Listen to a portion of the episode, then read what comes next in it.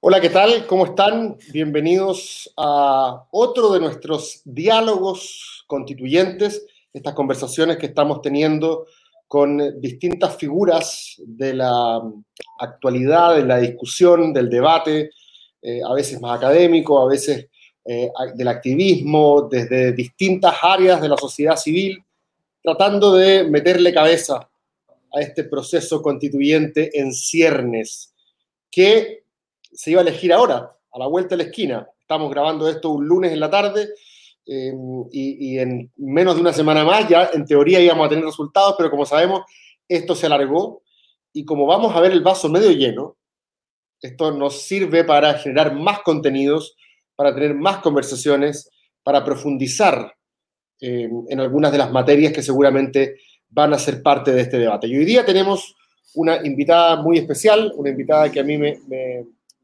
produce un enorme placer, un privilegio tenerla con nosotros. Es Claudia Bobadilla, seguramente ustedes ya la conocen, es directora de empresa, fundadora de Puente Social, y yo la conocí además personalmente, antes como que la ubicaba, pero la conocí personalmente gracias a una experiencia televisiva eh, que tuvimos hace poco en, eh, en un canal de la plaza. Así es que, mm, y yo siempre le dije que, que había sido una de las cosas más, eh, más, ¿cómo, cómo, cómo se dice? Que más satisfacción me había dado probablemente de, de- de ese proceso. Un programa que a veces tenía luces y sombras, pero, pero, pero una de las cosas más entretenidas había sido conocerte, Claudia, así que te doy la bienvenida a estos diálogos constituyentes. Qué gusto que estés con nosotros. Mu- muchas gracias, Cristóbal. Y el placer y el descubrimiento fue mutuo. También valoré mucho esa experiencia. Sí, claro, porque no solo porque había sintonía, eh, no solo porque eso es lo más fácil, empatizar con, con quien hay sintonía, sino que valoré mucho la, la profundidad de, de tu visión. ¿ah? Y, y cuando pusiste ese tweet, cuando se postergan las elecciones, de ver el vaso medio lleno y de darle Sí. tomar tiempo para darle más profundidad a la conversación, me pareció tan, tan acertada esa mirada. Así que gracias por invitarme a conversar. Gracias a ti, Claudia. Sí, porque si no, de- si, si dejamos que nos gane el, el desasosiego, yo tengo, te cuento, Claudia, eh, chat con varios candidatos y candidatas de mi distrito, de otros lados también, y en general el, el ambiente era funerario, o sea, nadie quería que esto se alargara por ningún, por ningún motivo, así que vamos, vamos a, ponerle, a ponerle buena cara. Y uno de los temas que quería conversar contigo, eh, desde antes que se suspendiera, esto nosotros habíamos conversado hace, hace un buen rato, ¿cierto?, que queríamos tener esta conversación, es sobre algunos de los temas que tú has estado, no sé si liderando, pero participando activamente, protagonizando en el debate público, y que tocan distintas aristas, ¿cierto? Escribiste hace poco una, una columna que fue bastante comentada sobre corresponsabilidad. También has participado eh, activamente en el debate sobre la inclusión laboral femenina, ¿cierto? Y las condiciones que la posibilitan y la hacen ser equitativa igualitaria.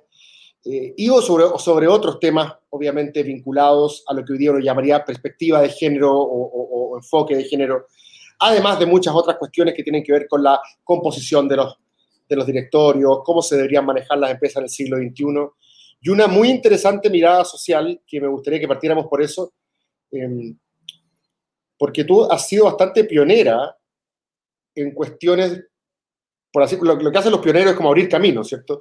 Eh, yo te conocí a ti o tu nombre en País Digital, creo que se llamaba, eh, que era básicamente una iniciativa que hacía, yo diría que la primera alfa- alfabetización digital que hubo, que hubo en Fue. Chile hace, hace muchos años atrás. Entonces, has estado en, en- en muchos lugares a lo largo de tu, de tu carrera, pero ahora estás, o, o después del estallido, en este, en este puente social. No sé si te tinca contarnos un poco, sobre todo para la gente que quizás no, no está tan al corriente, no, no, no está tan informada de eso, de qué se trató ese puente social, cuál era la inspiración, qué es lo que has sacado tú en limpio de esa experiencia.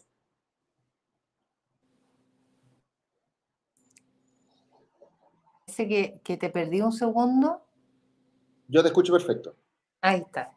Eh, con la pregunta, porque creo que, que, tiene tanto que ver, Cristóbal, esa pregunta con, con el proceso que ustedes, los candidatos, están haciendo ahora ¿ah? para, para la, las elecciones de los constituyentes y las constituyentes, que, que siento que como nadie, ustedes han estado eh, en lo que tanta falta nos ha hecho, que es en un contacto directo desde, eh, porque hay que llamarlo de alguna manera, y eh, eh, empresarial, académicas o intelectuales de eh, las grandes mayorías.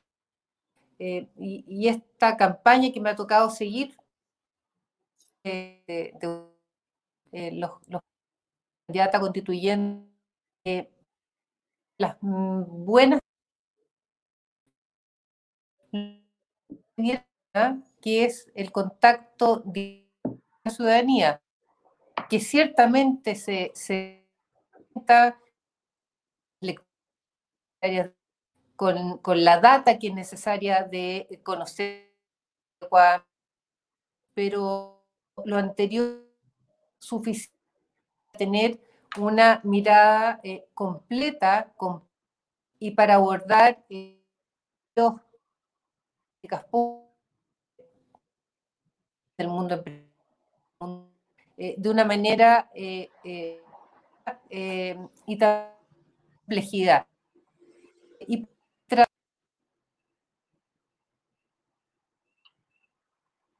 Se me cayó la Claudia. Espero que se integre brevemente. Sí, se nos cayó la Claudia, se estaba escuchando mal, así que sería bueno si pudiese entrar de nuevo. Eso. Le vamos a pedir que se integre nuevamente.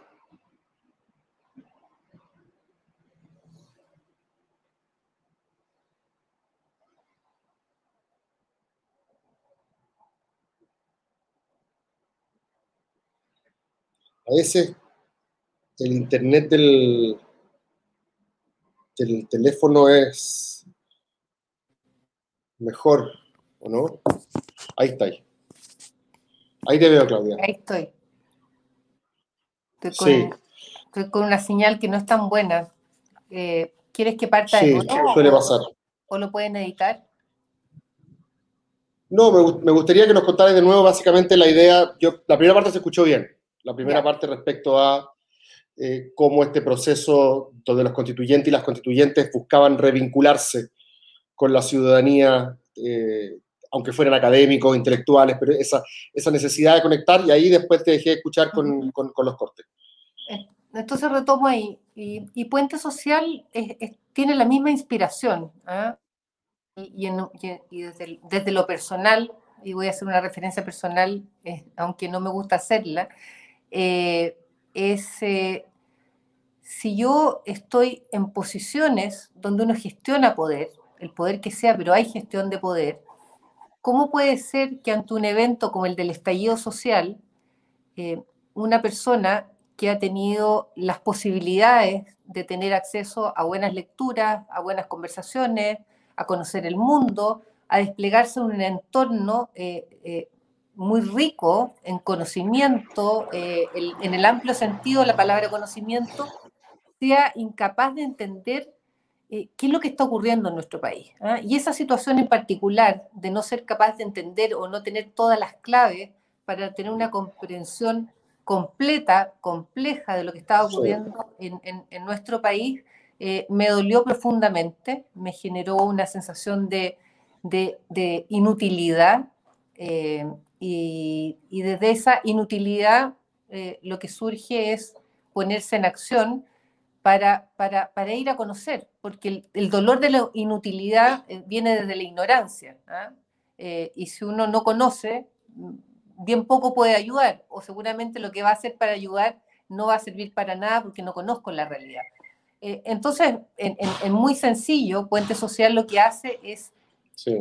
un contacto directo de este mundo más desconectado, eh, donde tampoco hay un juicio, es una realidad. Somos una sociedad eh, tremendamente segmentada y fragmentada, eh, tanto social como geográficamente, y es muy propio también de las grandes ciudades.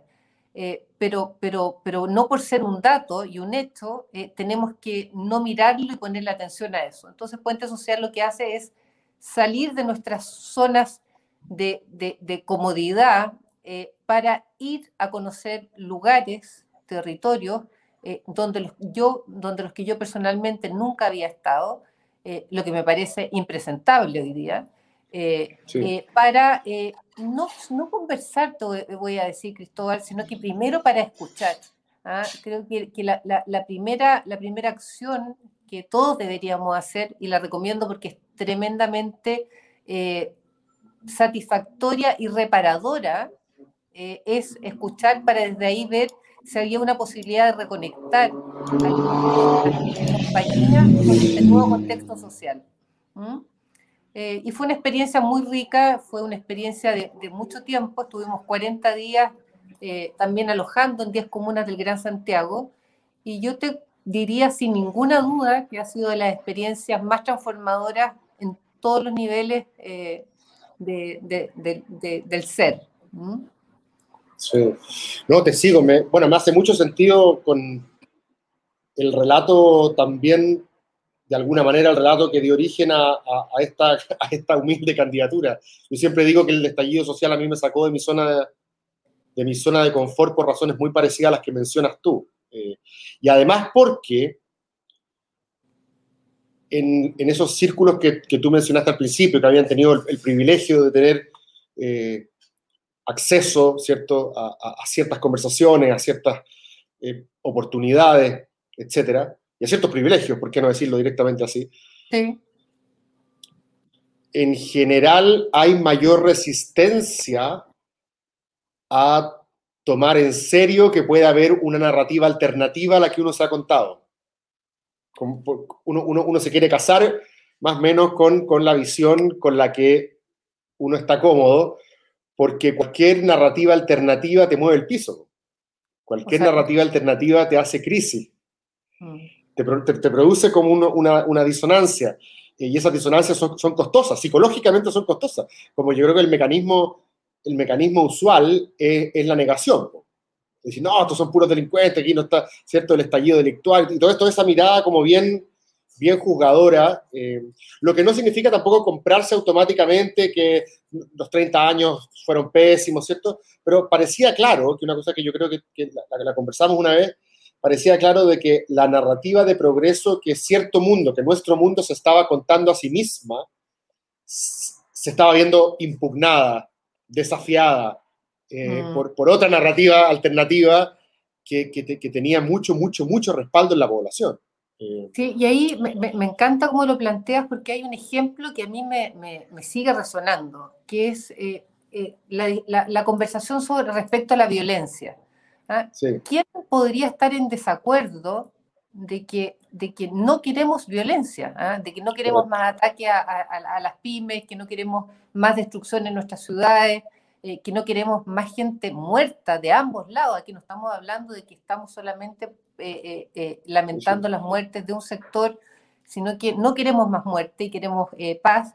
Pero también ahí aparecía, y me acuerdo que, lo conversamos en algunos de estos programas, cuando, yo cuando, cuando yo contaba, pero también es violento, y ahí es donde hay tanto malestar, en, en el hacinamiento, violencia en las comunas tomadas por el narcotráfico, también hay violencia en los niños que están en el Sename, eh, y eso pareciera no entenderse por nuestro mundo como violencia. ¿ah?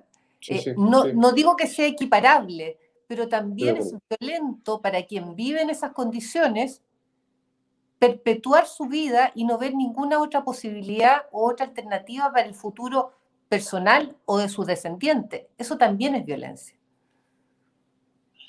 Oye, mm, Claudia, sí, suscribo completamente. Quiero, quiero llegar a, porque quiero aprovechar todo, además tus recursos. Tú eres como una caja de herramientas, has, pasado por distintos lugares, entonces por lo tanto tienes, tienes una serie de, de, recursos y, herramientas que me parecen fundamentales en esta conversación. Una de ellas, sobre todo en tiempos en los cuales el feminismo se ha transformado en una narrativa tremendamente poderosa con política, ¿cierto? Movilizadora política. Hay gente que hoy día dice que la constitución tiene que ser feminista, ¿cierto?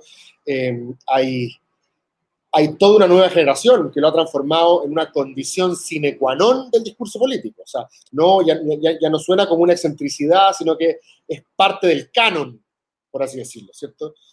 Se, sí, se transformó en un relato eh, dominante en el debate actual. Eh, tú perteneces a una, una, a una, generación pionera, por así decirlo, que no, no, no, no, son las niñitas que ahora estaban, no sé, 17 años eh, y hacen un, un, eh, una manifestación en el colegio. Tú entraste en un mundo que estaba completamente dominado por hombres, que es el mundo de la empresa, sobre todo el mundo de la alta dirección de la empresa. Y generalmente cuando hay mujeres que han llegado muy arriba, estoy pensando incluso en la vieja guardia, eh, estoy pensando como en Lucía Santa Cruz, que era como la única mujer que estaba en cualquier lugar, o no sé, o en la filosofía, la Carla Córdoba, como que eran, eran, parecía que eran muy pocas estas mujeres que llegaban ahí, ¿cierto? Y generalmente desde esas, desde esas posiciones hay muchas mujeres que dicen, pero yo estoy aquí porque yo me lo gané, lo siento, ustedes tienen que sacarse la cresta igual que yo y, y, y lo, van a, y lo van a conseguir. Y otros que dicen, no, efectivamente las, las condiciones son estructuralmente más complejas eh, y por lo tanto aquí hay que entrar a picar, por así decirlo. Aquí hay que entrar a intervenir tanto las instituciones como la cultura, que es un poco lo que te, lo que te he leído eh, últimamente. Eh, ¿Cómo caracterizarías tú tu tipo, por así decirlo, de, de, de feminismo? ¿De qué manera crees que se vincula con la discusión que hoy día se da respecto de la participación eh, laboral de la mujer? Y aquí estoy pensando principalmente en el mundo de la empresa. Eh, uh -huh. ¿qué, qué, qué, qué, instinto respecto de esa discusión tienes tú? Primero, una, una, una reflexión respecto a eh, uno llega por méritos propios y por lo tanto para llegar a un lugar eh, hay que trabajar, que duda cabe, hay que estudiar, que duda cabe, hay que esforzarse, que duda cabe. Pero desde mi punto de vista, eh, nada de, lo que logremos cada uno en nuestras vidas depende solo de eso. ¿eh? Y ahí quiero hacer un punto porque yo creo que es súper relevante para, las discusiones que vamos a tener este año y en particular en la Convención Constituyente. Desde mi punto de vista, de mi perspectiva, eh, uno es lo que es por una concatenación de eventos que van transcurriendo durante el devenir de nuestras vidas. Y eso tiene que ver con una serie de vínculos y de relaciones eh, que pueden no anticipar nada de lo que luego va a ocurrir, pero que de alguna manera terminan siendo relevantes para que ocurra lo que ocurre con tu vida.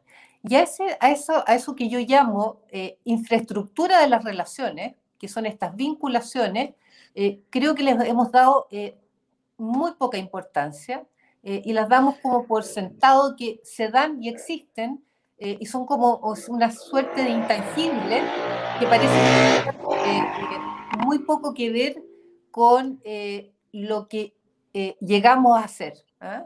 eso creo que hay que tenerlo como bien claro porque, porque creo que hay un punto sí, ahí. Sí, sí, perfecto. ¿ah? Sí. Y, y, creo que la forma, y, y ahí yendo a nuestro país, a nuestra sociedad, en la que hemos esas vinculaciones o en el valor que le hemos dado a esas relaciones, eh, hemos estado más bien deficitarios. ¿eh? Y creo que por hacer, y, tengo harta esperanza que, que la Convención Constituyente de alguna manera instale una manera de relacionamiento que permita ir poniéndonos al día en ese déficit. Eso, como primera cuestión. Y luego en, el mundo del, feminismo, el feminismo hoy día eh, tiene tantas vertientes, tiene tantas variantes. ¿eh? Eh, lo mismo que lo que es un liderazgo femenino. Hay tantos tipos de liderazgo femenino. Uno ve un liderazgo, el que tenía la, la, la, la Margaret Thatcher, y uno lo compara con la de la Jacinda Ardern, y son liderazgos ambos femeninos, pero totalmente diferentes, o con una Angela Merkel y, otra, y, otra, y otras mujeres. Eh, por lo tanto, ¿qué es ser feminista hoy día? Eh, hay distintas eh, maneras de ser feminista. Y desde mi punto de vista, lo que yo me he concentrado, que me parece esencial, es que todas las mujeres que quieran desplegarse en el mundo laboral no digo el mundo profesional, digo el mundo laboral, tengan las posibilidades de hacerlo sin tener que cargar con la culpa o con el estrés emocional que el, que el incorporarse a la vida laboral significa de alguna manera todavía seguir cargando con eh, la culpa de que estamos dejando de lado algo que pareciera ser que es nuestra única responsabilidad y no compartida, que es el cuidado del hogar, de las labores, de las tareas domésticas, del cuidado de los niños y niñas, si es que los hay en esa casa, y ahora se suma también el cuidado de los adultos mayores que con más frecuencia van a llegar a vivir a nuestras casas. Eh, eh, y en ese punto creo que hemos avanzado muy poco. Yo tuve la, la, la, oportunidad de fundar Comunidad Mujer en el año 2002 y estamos en el año 2021. Y ya en esa época se hablaba de la dificultad del equilibrio, del, del, equilibrio entre eh, familia y trabajo. y estamos en el 2021, después de este primer año de pandemia, eh, lo que se revela es que seguimos eh, tal y como estábamos hace 20 eh, años atrás. la corresponsabilidad en, las tareas del hogar y en el cuidado de quienes requieren cuidado dentro de los hogares sigue recayendo de manera prácticamente exclusiva en las mujeres. Siempre hay excepciones, ¿ah? no estoy diciendo que no las hayan, pero, pero la realidad mayoritaria es que sigue recayendo en las mujeres. Eh, la otra cuestión que, me ha preocupado mucho es, eh, ya en un ámbito más específico, es que las mujeres puedan acceder a altos cargos dentro de las organizaciones, tanto públicas como privadas. Me he concentrado más en lo privado porque es desde ahí donde he desarrollado mi actividad profesional eh, y siento que eso, si bien ha mejorado, todavía puede mejorarse y acelerarse aún más esa transformación. Eh, y ya no, no es por una cuestión de, de, justicia, eh, porque somos conversación, somos más mujeres que hombres, no, esto tiene que ver realmente porque la diversidad en un sentido amplio, no solo de género, eh, ya hay evidencia suficiente que, que, que, aporta valor a las organizaciones y más aún donde eh, una mirada eh, solo especialista o solo de un tipo de trayectoria profesional o solo de un tipo de persona eh, es totalmente insuficiente para resolver los desafíos que tenemos en el presente y en el futuro. y todo esto, vuelvo a tu, a tu reflexión respecto a la preocupación que hoy día tiene la juventud, en particular con el, con, con, con, con el feminismo, eh, quizás uno de los desafíos desde mi punto de vista más relevantes que tiene este proceso constituyente no es el que sea impecablemente técnicamente bien hecho. ¿ah? Eso yo no tengo ninguna duda. Van a estar eh, las personas que van a tener las calidades, las cualidades desde lo técnico para resolverlo, si no van a poder tener la asesoría correspondiente en materias constitucionales, administrativas, etcétera, sino que eh, esta constitución, desde mi punto de vista, también tiene que conectar con, la, con, la, con, el alma y con el pensamiento de las nuevas generaciones. Y esas nuevas generaciones, como tú bien dices, tienen eh, dentro de sus preocupaciones prioritarias eh, la igualdad de género, pero también la inclusión de las minorías sexuales, también el reconocimiento de los pueblos originarios, eh, y son todas cuestiones que no son miradas de una manera o desde una perspectiva, eh, diría, de moda o superficial, sino que son cuestiones que para esas generaciones son eh, relevantes. ¿ah? Eh, se juegan mm. muchas cosas. Entonces, este proceso tiene que conectar con, con, con, con, esas nuevas generaciones y no con nuestras generaciones que vamos de salida. y recordar además que son precisamente esas nuevas generaciones las grandes impulsoras de lo que fue el estallido social y lo que hace el mundo político es darle un cauce institucional, pero, pero, pero quienes estuvieron eh, eh, eh, en, en, la primera línea, en el sentido no literal de la primera línea del estallido social, sino que impulsando el movimiento, fueron precisamente esas generaciones. Y su, y su set de preocupaciones, cuando uno conversa con ellos, es muy distinto al nuestro. ¿Mm? Eh, por ejemplo, en materias constitucionales, en esto de una constitución con perspectiva de género, hay un estudio, eh, un paper que preparó 18 profesoras de Derecho Administrativo, que es muy notable. Ahí está la Tania Bush, hay muy buenas constitucionalistas, Claudia Sarmiento también, abordan cuáles son, qué significa tener una constitución con perspectiva de género eh, aún más en una convención constituyente paritaria, que también es un hecho histórico a nivel eh, mundial que nos había dado antes. Eh, y hay una serie de cuestiones, ¿ah? desde mm, por qué tiene que haber brecha salarial, por qué no podemos tener igualdad de participación en públicos, cuáles son las barreras para que la mujer se integre a la fuerza laboral, todo lo que tiene que ver con el mundo de los derechos sexuales, que también son relevantes y que han estado en discusión en estas últimas semanas eh, de manera permanente en los medios. Eh, entonces son una multiplicidad de, eh, de, desafíos que, que tiene la discusión pública respecto a, a nosotras las mujeres. Estaba pensando, sí, está muy bueno, tocaste temas muy distintos, eh, o sea, todos relacionados, obviamente, pero me abriste como tres vías mentales distintas. La primera, eh, que me parece muy interesante, es, a ver, pareciera que hay un diagnóstico más o menos compartido, tú ocupaste de hecho la palabra evidencia, eh, yo creo que estoy de acuerdo, hay un diagnóstico más o menos compartido de que las organizaciones y las empresas que son muy homogéneas y tienen una sola visión, son muy endogámicas, como acostumbran a hacer las chilenas, eh, algo pierden, ¿cierto? Eh, siempre me han contado esa historia, ¿te acordáis los, los tiempos del, como del Chile Day, o ya fuera en Londres o donde fuera, que a la, gente allá le llamaba atención que llegaran puros señorones iguales, ¿cierto? Todos eran hombres, heterosexuales, católicos, de cuatro colegios de Santiago, eh, había muy poca diversidad. Y muchos, y muchos, me acuerdo perfecto esta talla, que la tiró un, Em, un, inversionista extranjero que dijo que nosotros éramos, un country club, básicamente, por, justamente por esa idea tan de que había que elegir a los mismos. ojalá que los hijos de los que estaban fueran los que heredaran eh, la, empresa. Y pareciera que la cosa va para otro lado, ¿cierto? pareciera que justamente la riqueza las distintas miradas es la que puede hacer que esa empresa tenga una mayor capacidad de enfrentar los desafíos, de adaptarse, a los cambios, etcétera, ¿cierto? Yo eso lo suscribo completamente. La pregunta es,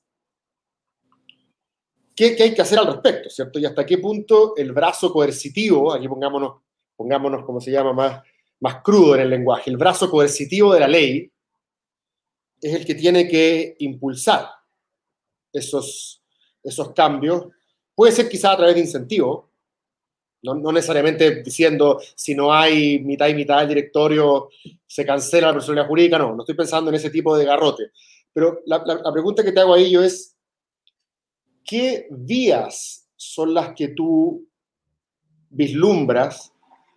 Quizás no necesariamente a nivel constitucional, quizás la Constitución podría entregar un mandato, un, mandato general al legislador para que la participación laboral en todas las esferas, incluyendo la más alta, sea más igualitaria, sea paritaria. La otra es derechamente decir, todos los directorios de las empresas que estén en el IPSA, no sé, estoy, pensando en muy alta, em, tienen que tener eh, mitad y mitad, o si no, no sé, les caerán las penas del infierno. ¿Cómo, cómo vislumbras tú esa, esa discusión? Lo mismo, te, hago la misma pregunta respecto de la, de la igualdad salarial o versus la brecha salarial. Mira, ahí, ha, pasado algo que es bien interesante eh, y que es reciente, y creo que, dio en el clavo, eh, porque uno podría haber pensado, y la discusión, la discusión eh, se, daba entre ley de cuotas o ponemos metas e incentivos para que las empresas mejoren esta falta de participación o diversidad de género, porque no estamos hablando podemos hablar de la diversidad en general, nos vamos a enfocar en género, pero yo creo que es más amplia que esa la que necesita la compañía. Sí, por ahora. Y en ese sentido, de acuerdo.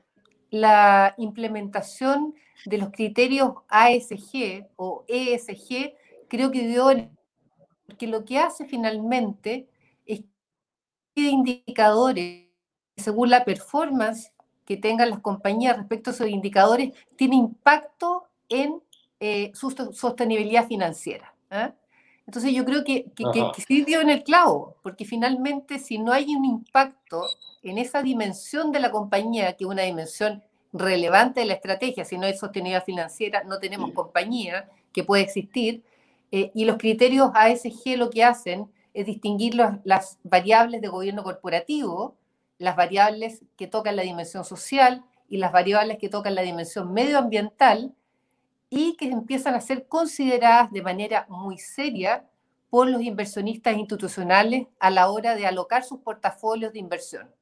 ¿ah? Y dentro de las prácticas... Ya, o, sea, de, sana, la, o, sea, o, sea, o sea, eso sería estrategia zanahoria, más que de garrote, por así decirlo. Y, y, y funciona, ya. y funciona, y, la, y, las grandes compañías en el mundo, me toca participar en una que está en esas, en esas ligas internacionales, eh, están eh, tomando seriamente esto porque sí tiene impacto en la dimensión financiera de las compañías. Y en el mundo o, sea, o, en, o el área de, gobiernos corporativos, lo que hacen estos indicadores es eh, premiar, distinguir en su performance y por lo tanto ponerles algo así como un sello para eh, la definición de la inversión de, de, los portafolios de inversión en el mundo a aquellas compañías que privilegien la incorporación de la diversidad, compañías de salarial al mismo cargo, hombre o mujer, el mismo sueldo,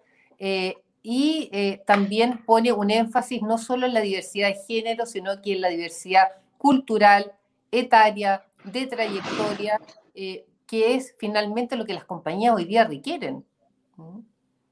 Eh, entonces veo que, claro, que, que, que esa línea, sí. Eh, por, ahí, por ahí siento que va la cosa. Claro, claro, y ahí está, yo, yo, siempre trato de traducir esto como el articulado constitucional, a cómo lo redactaría, ¿cierto? Eh, y, y, efectivamente quedaría algo así como eh, la ley y las instituciones incentivarán la mayor participación posible de las mujeres a través de distintos mecanismos, no de las mujeres, mayor diversidad en todos los ámbitos a través de ciertos mecanismos, ¿cierto? Uno, uno podría generar esa especie de orientación normativa para la legislación y para la política pública, ¿cierto? Uh -huh. Más allá de lo que más allá de lo que cada empresa después haga de motu propio, ¿cierto? Porque ese es otro mundo, esa es otra cosa. La, la, la, el mismo mundo empresarial puede tratar también de avanzar para cumplir con sus propios estándares y sus propios eh, mediciones de autorregulación. Claro. Eh, no sé, pues aparecen los, las, las prohumanas, aparecen todos y, y, dicen, a ver, veamos efectivamente cuánto se cumple esto, para ver si te pongo el sello de diversidad o no. Pero eso ya parece parte como de otra discusión, que es más de autorregulación. Claro es parte de otra discusión porque además en, en ese ámbito de la discusión eh, uno queda entregado a, al nivel de conciencia eh, de desarrollo Correcto. corporativo, lo voy a poner de esa manera. ¿eh? Y esa cuestión es, es muy variable, ¿eh? hay, de, hay de todo en ese universo. Eh, en cambio, cuando, cuando tú haces, al definir estos indicadores y los ligas a competir por, por, por, por, por inversión, estás poniendo el incentivo en el lugar, creo, correcto. ¿Mm? Sí, porque yo creo que va a haber una, iba a decir tentación, pero no es tentación, va a haber una cierta fuerza en la constituyente que obviamente animada por la paridad va a decir, bueno, ya que estamos en esta, que todas las instituciones colegiadas sean paritarias. ¿Y por qué no? Vamos también a la empresa. ¿Y, y, por, claro, y, ¿y por, qué no? No, pues la, ahí, claro, eh, entonces yo estoy de acuerdo. La, la, pregunta es, ¿cuál es el mecanismo para alcanzarlo? ¿Qué tan, ¿Qué tan coercitivo es? ¿Qué tan gradual es? ¿Qué tanto funciona en base a incentivos y qué tanto funciona en base a, a, norma estricta? No sé, la Corte Suprema tiene, pongo un ejemplo, la Corte Suprema, la nueva Corte Suprema tener 21 miembros, eh, tiene que ser paritaria sí o sí. Ningún, ningún sexo puede tener más de dos del otro, por ejemplo. Eh, y hay ciertas culturas súper patriarcales, estoy pensando un poco también en el Poder Judicial, donde, donde probablemente eso va a ser más complejo y en ciertas otras culturas va a ser más complejo que en otras, ¿cierto? Piensa, piensa en los rectores de la universidad, que el otro día se sacaron una foto eran puros hombres. Eh, en, la moneda, creo que fue que sacaron la foto. Y que era una imagen bastante llamativa, ¿cierto? Como contracultural. a, a los tiempos que estamos viviendo. Pero siempre, ahí siempre la pregunta que uno se hace es, ¿cuánto se va a incentivar esto? Porque consideramos que esa diversidad de miradas es un valor intrínseco, un valor en sí mismo, o instrumental para conseguir otros objetivos, pero un valor. ¿Y en qué sentido lo vamos a imponer constitucionalmente? Esa es una discusión que yo todavía tengo más o menos abierta en mi, en mi cabeza. Mira, eh, yo creo que, bueno, es, es tan, tan certera como lo plantea, porque si uno mira, por ejemplo, lo, ocurrió, lo que ocurrió en el mundo público a nivel de las empresas públicas, cuando en el presidenta Bachelet ella eh, pone la norma que las empresas públicas tienen que tener mujeres en los directorios, es como un mandato. eh, y, y la participación de mujeres en las empresas públicas es, si no me equivoco, de un 48%, eh, que es muy alto comparado con Muy la alto. participación de mujeres en el sector privado. Ahora yo creo que hay un punto que hay que distinguir. ¿ah? Eh, eh, ¿Por qué? Y esto lo he hablado con muchos empresarios, eh, la mayoría de ellos controladores, o sea, dueños de sus compañías, me dicen, ¿por qué a mí una ley me tiene que venir a decir lo que yo tengo que hacer Claro, a eso, a ¿Cómo? eso voy. con, con- con- con mi empresa? Si quien ha, ha asumido el riesgo en todos los sentidos, financiero y todo lo que significa armar una empresa, eh, ¿por qué alguien de afuera me tiene que venir a imponer por ley que yo tengo que tener a la mitad de mi directorio hombres y mujeres? Si a lo mejor yo considero que mi directorio tiene que ser puro hombre o puras mujeres, te estoy poniendo los dos extremos. Claro, sí, sí, sí, sí, sí, sí, ¿Ah? te sigo, te sigo. Entonces, en ese sentido, yo creo que, que- que hay un punto ahí, ¿ah? hay un punto ahí como algo como que si te fueran a expropiar una decisión Claro. que no tendrían por qué nadie ir a meterse en ese lugar. Ahora, en, Claro. en e- en ese, en ese ámbito, yo creo que cuando hay otro tipo de inversionistas, cuando, cuando la composición de la propiedad de la compañía es más compleja y tú tienes inversionistas institucionales que, por ejemplo, con estos criterios ASG, eh, esos Claro. inversionistas sí van a ejercer una presión fuerte a la administración para que incorpore diversidad, y cuando digo diversidad, en el amplio sentido de lo que es diversidad, en eh, los directorios y en las primeras líneas eh, eh, ejecutivas de las compañías, o sea, a nivel de gobierno corporativo, no solo a nivel de, de directorio. En el otro caso, yo lo, lo veo todavía complejo, ¿ah? porque, porque sí encuentro que hay un punto en quienes me dicen, yo armé mi empresa y por qué me tienen que venir a mí ahora a decir cómo la tengo que gestionar. Es la discusión que se está dando ahora, si se incorporan o no trabajadores dentro de los directorios. ¿Ah? Exacto, exacto, exacto. Es, un- es paralela a eso, sí. Eh, eh, Es similar el sentido de lo que hay detrás de que sienten que hay como una cierta expropiación eh, de eh, una decisión que ellos libremente podrían tomar como controladores y dueños únicos de su compañía. ¿ah? Eh, y hay ejemplos, eh, y tú, tú me- creo que reco- recordarás el, el ejemplo de Frío Sur, eh, controlado por José Luis del Río, que él como controlador y dueño de la empresa sí decidió crear una cooperativa eh, con sus trabajadores eh, y los que tienen hoy día un puesto en el directorio. Bueno, Sí, él tiene un nivel de conciencia y una comprensión quizás más progresista, distinta, y tomó esa decisión. Y hay lugares como una empresa pública que tenemos como Codelco, que tienen eh, trabajador, un, eh, un representante no del sindicato, sino que de los trabajadores sentados en la mesa del directorio. Eh, te pongo ese ejemplo porque, porque yo creo que el tema para las empresas más familiares, donde no hay inversionistas institucionales, eh, es más complejo hoy día eh, ponerles una regulación, se podría hacer, pero siento que juega con esto de la libertad eh, para emprender y gestionar tu emprendimiento de la manera en que tú creas que es más conveniente. Ahora, yo creo que ese emprendedor o esa emprendedora que no ve en la incorporación de la diversidad valor, y no solo un valor, una manera no solo de eh, eh, seguir existiendo, que no desaparecer del mercado y ser cada vez más valorada, competi- competitiva eh, y generar más reputación y valoración por parte de sus clientes, bueno, creo que es un emprendedor y emprendedora que tiene poca visión, pero es una opinión personal. Hay gente que diría que todo esto, no yo, estoy tratando de articular una idea, una crítica, ¿cierto? estoy jugando a ser abogado del diablo. Eh, me acordé al tiro del exministro Varela, pero gente que diría, ¿sabéis qué más? Esto es pura corrección política, eh, aquí no hay, aquí, eh, ¿por, por qué? ¿De dónde salieron? Que una mujer o, alguien que viene de un pueblo originario o una disidencia sexual va a ser mejor que el hijo de mi compadre que viene llegando de un máster en finanzas, en, no Londres, ¿cierto? Eh, entonces, me, me pregunto, a propósito de lo que escribiste sobre corresponsabilidad, porque nuestra premisa, la tuya y la mía, ¿cierto? Es que efectivamente en la diversidad hay un valor, ¿cierto? Hay un valor para enfrentar mejor los cambios, para adaptarse a situaciones complejas que requieren miradas diversas. Tenemos todo una, un un cierto conjunto de creencias de por qué es buena la, la diversidad para la misma empresa. No es pura corrección política, sino que lo nuestro estamos diciendo que para la misma empresa es mejor. Eh, tú en tu columna eh, sobre la corresponsabilidad decías que por alguna razón la gente estaba mirando con mucho interés los liderazgos femeninos en, en- en el manejo de la pandemia. Pero tú misma hace un rato dijiste que no era lo mismo, no era lo mismo una Jacinta Arden que quizás una Angela Merkel.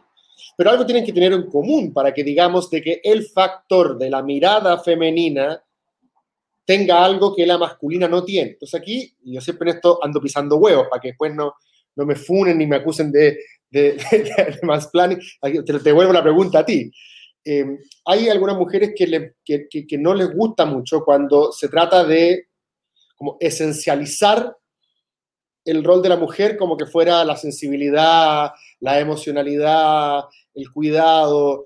Y muchas dicen, no, yo soy eso, pero también puedo ser la, la autoridad vertical, o sea, eh, como que no me encasillen en esa cuestión que suena como blandengue. Eh, yo no, no- no- no- si voy a ser gerente general, no voy a ser mamá, voy a ser gerente general. Entonces, te pregunto a ti, ¿hasta qué punto tú crees que existe realmente una, una, una mirada que es distinta, eh, habilidades que son distintas? Porque si tú logras hacer bien ese caso, ese punto, entonces de alguna manera el punto de la diversidad gana, porque tú dices, aquí efectivamente hay una mirada distinta. Eh, pero no sé si has escuchado que también hay cierto mundo del feminismo que resiste esa como esencialización a, Sí. a- a las habilidades blandas del cuidado. No sé cómo miras ese debate. Sé que es un tema como bien específico, pero, pero creo que es importante. no, no, pero, me, pero me, me- me parece importante y, y- y es un tema que está ahí. ¿ah? Eh, eh, y hay distintas opiniones. Prim- primero, comparto cuando hay mujeres que dicen, no digan que nosotras somos las mejores cuidadoras, las más sensibles, las más empáticas, porque eso no es prioritario nuestro. ¿ah? Y estar en contra de eso. ¿ah? Ese tipo de cualidades también están en los hombres. ¿ah? Eh, ¿Por qué tendrían que ser eh, puros hombres los que siguieran? Eh, yo haría la pregunta al revés. ¿ah? ¿Por qué no podrían ser solamente mujeres? O sea, ese argumento también me parece como que ese, me parece como débil en su en su en su, en en en base, en su sustento. Eh, el punto yo creo que, que, que sí hace y lo hace tan bien la Merkel y Arden es el siguiente, y hay dos ejemplos que son fantásticos. Cuando Angela Merkel decide suspender el confinamiento ahora para Semana Santa, dice, eh, yo fui la responsable de esa medida, eh, yo la tomé y soy la única responsable, y da la cara, yo creo que ahí hay algo, y que también lo tenía la Margaret Thatcher, ¿Te acuerdas cuando hace eh, una de- de- cuando empieza con, con las grandes transformaciones económicas y tiene este paro en la recolección de basura y las calles de Londres estaban pero desbordadas de basura, ella también salió a asumir su responsabilidad. Y ahí yo quiero hacer un punto eh, que a lo mejor todos los hombres mañana me van, me van a atacar cuando lo publiquen esto, No, por, por favor. y yo, que yo creo que a, a nosotras nos cuesta menos decir cuando nos equivocamos, asumir la responsabilidad y no tener miedo a decir que nos equivocamos. ¿ah? Eh, yo creo que ahí hay algo en nuestro liderazgo que nos sale eh, un- más fácil. ¿ah? Como que no, no, no nos ¿Será porque, a tanto. los, ¿Será porque a los hombres el orgullo herido les sale más caro? Como desde el punto de Eh, vista psicológico. Pu- puede ser, yo creo que hay una cuestión bien cultural, pero, pero como, que, Sí. como que a nosotras no nos cuesta tanto eso. Y, y el otro punto que me parece interesante que hace la, la primera ministra de Nueva Zelanda es que ella dice, yo, por favor, ¿qué es lo que es esta cuestión? Y, que lo, y lo pongo también cuando, cuando hay ataque, cuando te dicen, cuando uno dice algo positivo, no, es buenista, ¿ah? eso es buenismo. Y digo, pero ¿qué es lo que es esa contradicción, eh, voy a llamarla, eh, totalmente eh, sin sustento, de poner como un falso dilema entre ser empático y tener un liderazgo acogedor que escucha con ser eh, clara y tomar decisiones eh, fuertes Sí. eh, y duras muchas veces cuando hay que tomarlas. Eh, creo que esos son falsos dilemas que empezamos a repetir, a repetir y que no resisten un análisis serio. ¿ah? Es perfectamente Sí. compatible ser empática, escuchar, con tomar medidas muy duras cuando hay que tomarlas. ¿ah? Sí, pero qué interesante el argumento ese de ser capaz de mirar los puntos ciegos propios, ¿ah? porque, o, o cuando uno, o cuando uno se equivoca, porque pareciera que eso que en, en tiempos tan inciertos como estos, yo creo que es una virtud.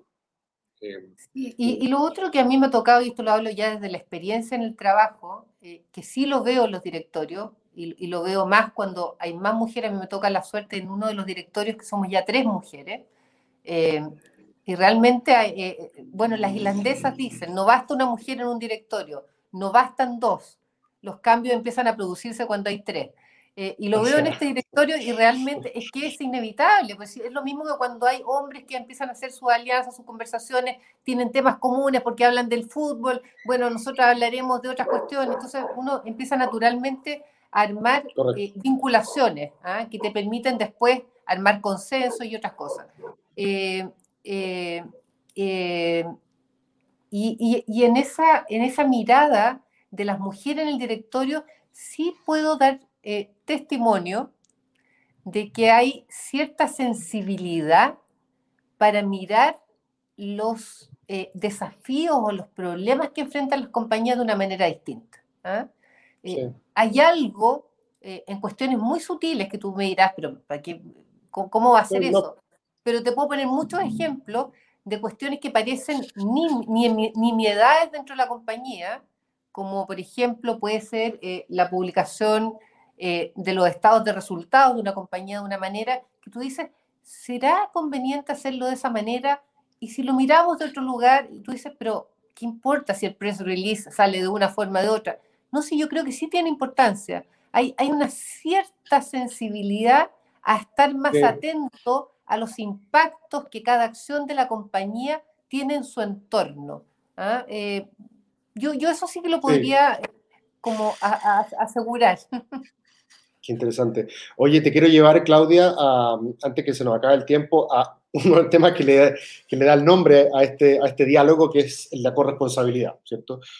Yo he tratado, lo, lo he mencionado medio en broma, medio en serio algunas veces, de que yo no hablo tanto, cuando hablo de mi propuesta constituyente, no hablo tanto ni de, ni de perspectiva de género ni de descentralización, porque siento que para eso hay muchas mujeres y muchas personas que vienen en regiones que probablemente tienen un, un- un mayor, eh, eh, una, una mayor autoridad para hablar de esos temas, lo que no significa que yo no los comparta, sino que digo, yo me pongo en segunda línea.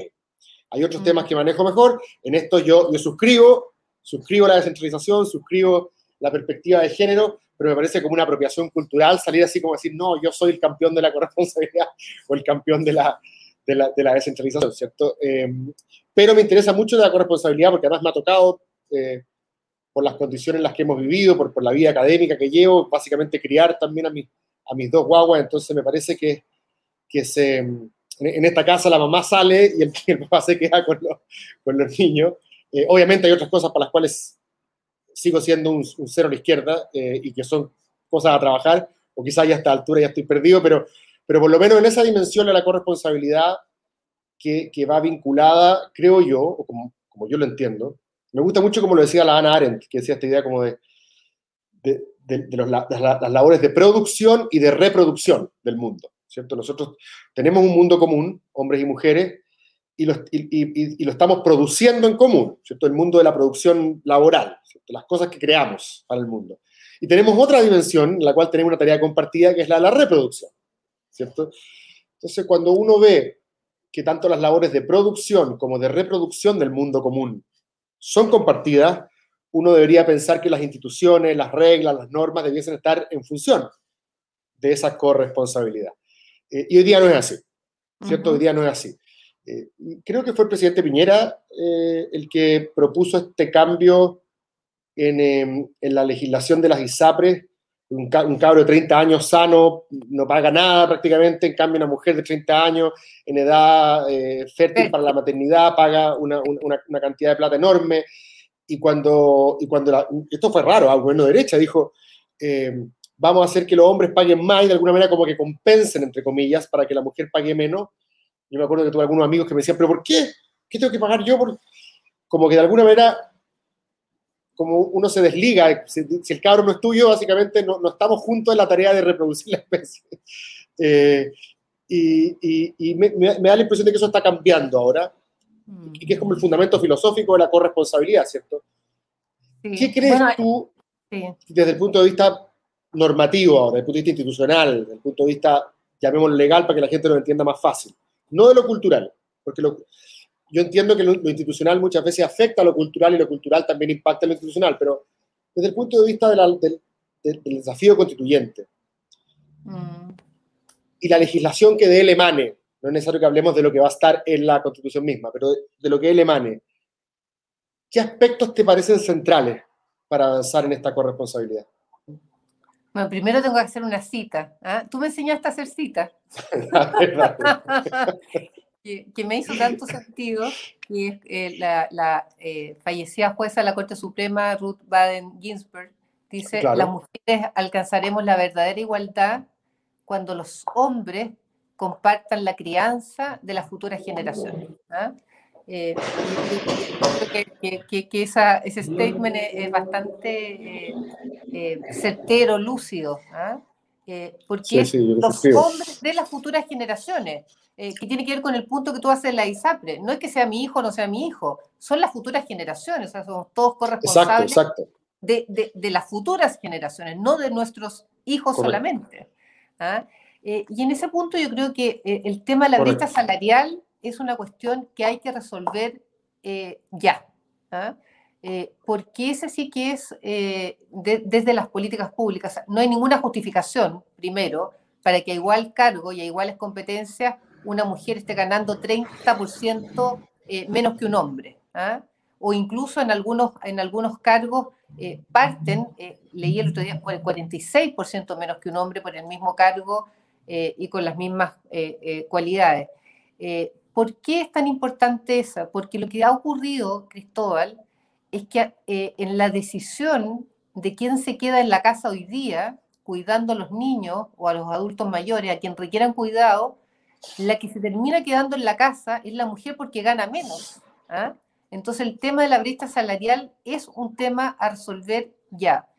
Eh, y lo segundo, eh, como política pública eh, ya transversal, que creo que es indispensable, es realmente tener redes de cuidado, de, cuidado, y cuando digo cuidado es de formación y de cariño, porque quienes dejamos a nuestros niños, a las niñas, eh, a los adultos mayores a cargo de otros, necesitamos tranquilidad emocional para salir al mundo externo. ¿ah? Eh, y eso todavía lo tenemos muy deficitario. Eh, las redes de jardines infantiles, de cuidadoras, hay tantas mujeres talentosas y hombres que en las comunidades que me tocó conocer, que por, por, solidaridad con sus pares, hoy día cuidan a niños y si esas eh, personas recibieran preparación, certificaciones adecuadas, podrían cumplir un rol tan esencial de poder cuidar a niños y adultos mayores en las propias comunidades para que eh, sus vecinos y vecinas puedan salir al mundo del trabajo si así lo desean. Eh, y, y, lo otro, y, sé que no es de la política pública, pero sí también entender que el mundo para los hombres está tremendamente complejo. Yo tengo hijos hombres, eh, y si yo les pregunto a ellos, a lo mejor ellos también quisieran ser eh, quienes se queden en la casa cuidando a los niños, porque disfrutan mucho de eso también, y disfrutan de cocinar. El mundo cambió eh, radicalmente en esa mirada y qué es lo que hacía un hombre y qué es lo que hacía una mujer respecto a las nuevas generaciones. Eh, por lo tanto, esto de como igualar eh, la cancha en el sentido del acceso de las oportunidades, no solo es beneficioso para las mujeres, sino que también yo creo que le entrega una libertad de elección a los hombres para decidir qué es lo que ellos también quieren hacer. Porque a lo mejor el hombre quiere quedarse dentro de la casa haciendo las labores del hogar. Y ahí hay otra discusión de política pública que tiene que ver con el trabajo eh, doméstico no remunerado. ¿ah? ¿Cómo vamos a abordar eso? Y no solo eso, ¿cómo vamos a abordar la gran masa eh, eh, laboral que va a quedar desempleada por efectos del cambio tecnológico? Y que muchos de ellos y de ellas no van a tener posibilidades reales de reincorporarse al mundo del trabajo por más capacitaciones que hayan eh, porque van a quedar eh, lamentablemente y dolorosamente fuera del mundo laboral. Y ahí surge también la otra discusión, que es la del ingreso básico universal, que podría ser una solución también para el trabajo doméstico no remunerado. Entonces, eh, por un lado, tiene que haber brecha salarial, redes de cuidado que den tranquilidad emocional, y eso quiere decir estándares, fiscalización, certificaciones, para niños y para adultos mayores. El caso sueco ahí es súper interesante en adultos mayores. Eh, y, lo tercero eh, tiene que ver con eh, ingreso básico universal como discusión, porque ya el, sistema de pensiones, como lo teníamos pensado, y aun cuando lo reformemos estructuralmente, porque es una reforma estructural, no va a ser suficiente para responder a la nueva realidad del mercado laboral. Sí, estaba pensando aquí varias cosas, efectivamente, la, brecha salarial, las redes de cuidado, todas esas cosas pueden, pueden tener una consagración constitucional en el sentido de que entregan un mandato general para que finalmente existan los mecanismos legales para esto y la infraestructura institucional para esto. Em, pero me quedé pegado específicamente con lo último, ¿ah? con, la, idea de la remuneración del trabajo doméstico, que es una idea que, si no me equivoco, Engel ya la proponía hace mucho tiempo atrás, nadie lo pescó mucho, Marx no era particularmente un feminista, pero Engels parece que sí. De hecho, Engels quería abolir la familia tradicional porque consideraba de que ahí la mujer salía perdiendo, justamente porque no existía este reconocimiento em, a través de la remuneración de ese, de ese trabajo. Es, interesante lo que dices tú. Tú dices que es el reconocimiento del trabajo doméstico a través de una remuneración podría satisfacerse a través del ingreso básico universal. Podría satisfacerse a través del ingreso básico universal. Porque otra, y qué otra, porque pensemos los dos juntos en vuelta, dos cabezas piensan mejor que uno, ¿cierto? Seguramente alguien ya pensó en esto, pero, pero la otra posibilidad, ¿cuál sería? Que, que esa persona, que esa mujer que dedica su tiempo a las labores domésticas y de crianza, eh, reciba de alguna manera un, un cheque mensual, por así decirlo, que funcione como un ingreso básico para esas para esa función, ¿o no? O que se le, o que se le, o que se le, se le cotice también una, una pensión. Es como, lo financia, porque también puede ser con una pensión básica universal. ¿ah? Porque, porque esa mujer lo que, a lo que está condenada es a que no tiene, no, tiene, no tiene ahorro previsional, no tiene ahorro privado tampoco, si es que no tiene el previsional, no tiene ingreso, o sea, está entregada a la suerte de que le vayan a, no sé, al recorte que pueda hacer mensualmente para ir haciendo un ahorro privado. Y esa cuestión es bastante indigna. Eh, y lo otro que creo que, que, buscando la fórmula de financiamiento de este ingreso básico universal o de una pensión básica universal, eh, tú vas a darle la libertad de que a lo mejor el hombre quiere hacer esas tareas. ¿Quién dijo que la mujer quiere quedarse en la casa haciendo eso?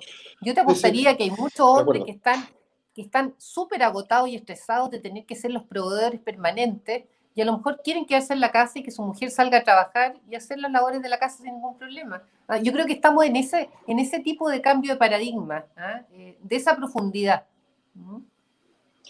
Oye, qué interesante, Claudia. Llegamos justo al minuto 59, se nos va a acabar esto en pocos segundos finalmente fuimos capaces de completar todo el temario, porque terminaba un ingreso básico universal, que era lo que dijimos, si es que hay tiempo vamos a ver eso, em, pero, pero pasamos por, todos los temas que me interesaba conversar contigo. ¿Te puedo agregar una cosa ahí? Dale, dale, obvio. y ahí eh, vuelvo al estudio que, ya he citado varias veces del economista Zapelli. Él, en el, en el, estudio que hace, para, para, para ver si es posible un ingreso básico Sí. universal para los dos quintiles de menores ingresos.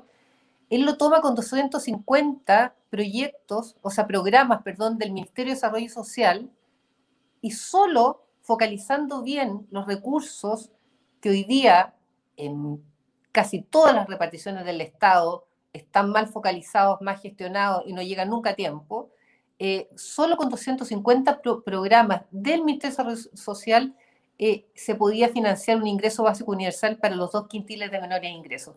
Y con eso aquí quiero ir a que creo que una cuestión central para cualquier cambio y transformación que tengamos que hacer pasa por una reforma y una modernización del Estado.